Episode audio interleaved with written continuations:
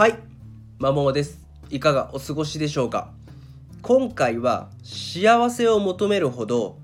幸せになれない理由というテーマでお話をしていきます。幸せになりたい。今幸せじゃないと思っている方向けのお話です。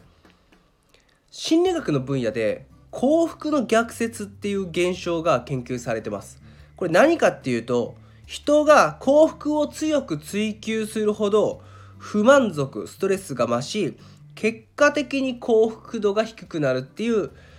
現象なんですね。あと幸福への期待が高い文化や社会では実際の幸福度が低いっていうデータもあるそうです。これなんとなくうなずけるうなずけるなって思っていてシンプルに理想と現実のギャップにやられちゃってるわけですね。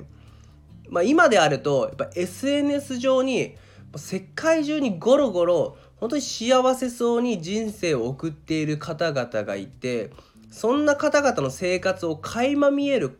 状況にあるわけですね。となると今の自分の生活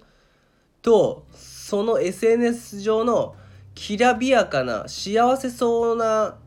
人の生活を比べた時になんだこれはってなるんですよ。そうなるとやっぱ幸せ幸福度って下がってくるなっていうのはなんとなくというかすごく思います。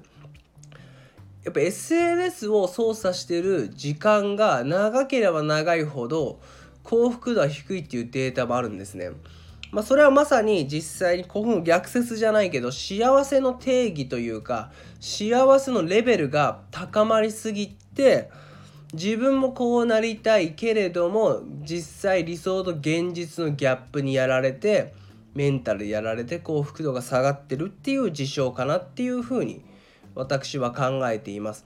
なので理想的な幸せというかいろんな方の幸せを垣間見るとその経済的に成功してる方々の幸せを垣間見るとやっぱ幸せ幸福に対する理想ってほんと神格化されちゃってだからこそ現実のギャップで不満足ストレスが増して幸福度が下がるっていう事象で先進国のように経済的に恵まれてる人の方が幸せに対するハードルって高いんで故に幸福度って低くなるんじゃないかなっていうふうに思います。よくこの幸福の逆説っていう現象を研究というか説明する時にアメリカの心理学者バリー・シュワルツさんが行った研究の選択のパラドックスっていうのを使って説明することが多いです。これ何かっていうと彼はですね選択肢が増えることで自由度が高まる一方で決断の難しさや後悔の可能性を増えることを指摘してるんですね。これ何かっていうと、まあ、いろんな選択が今幸せにおいてもできるんですよ。例えばけ昔であれば、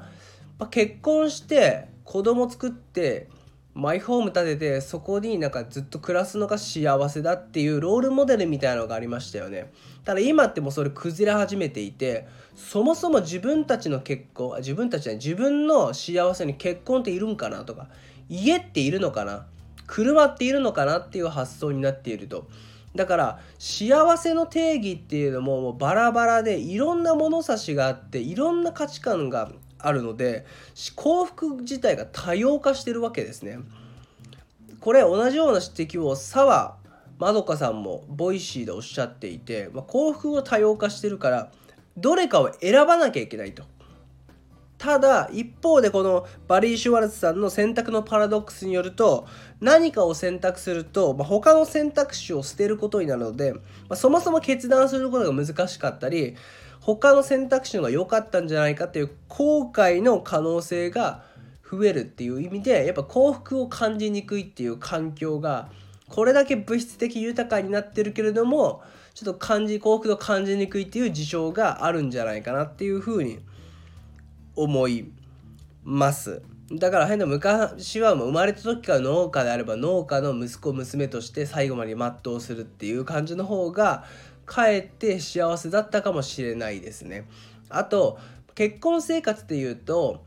もうお見合い結婚と恋愛結婚どっちが幸せだみたいなデータもあって最初結婚して数年はもちろん恋愛結婚の方が幸福度高かったそうなんですよ。ただ年数を重ねれば重なるほどお見合い結婚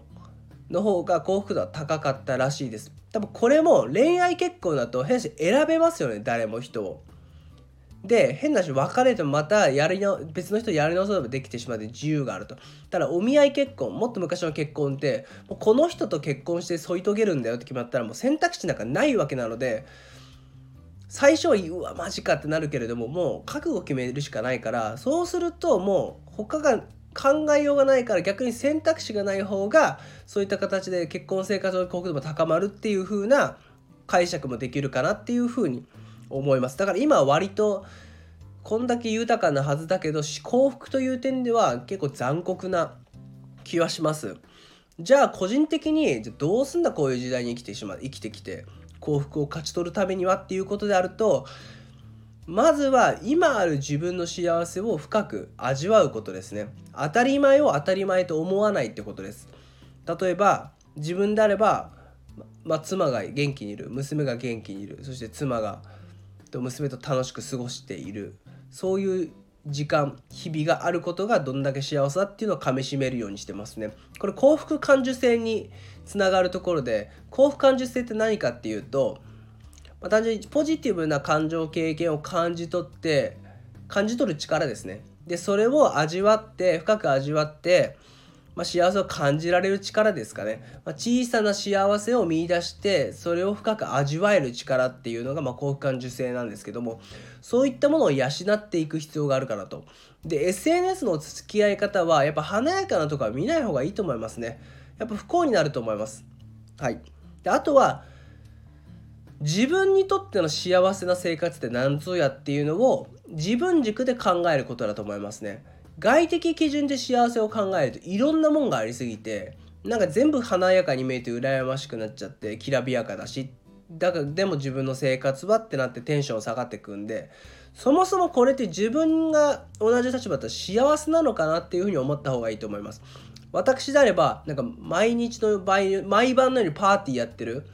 人が幸せかっていうと全然そう思わないですね。人混みがそもそも嫌いですし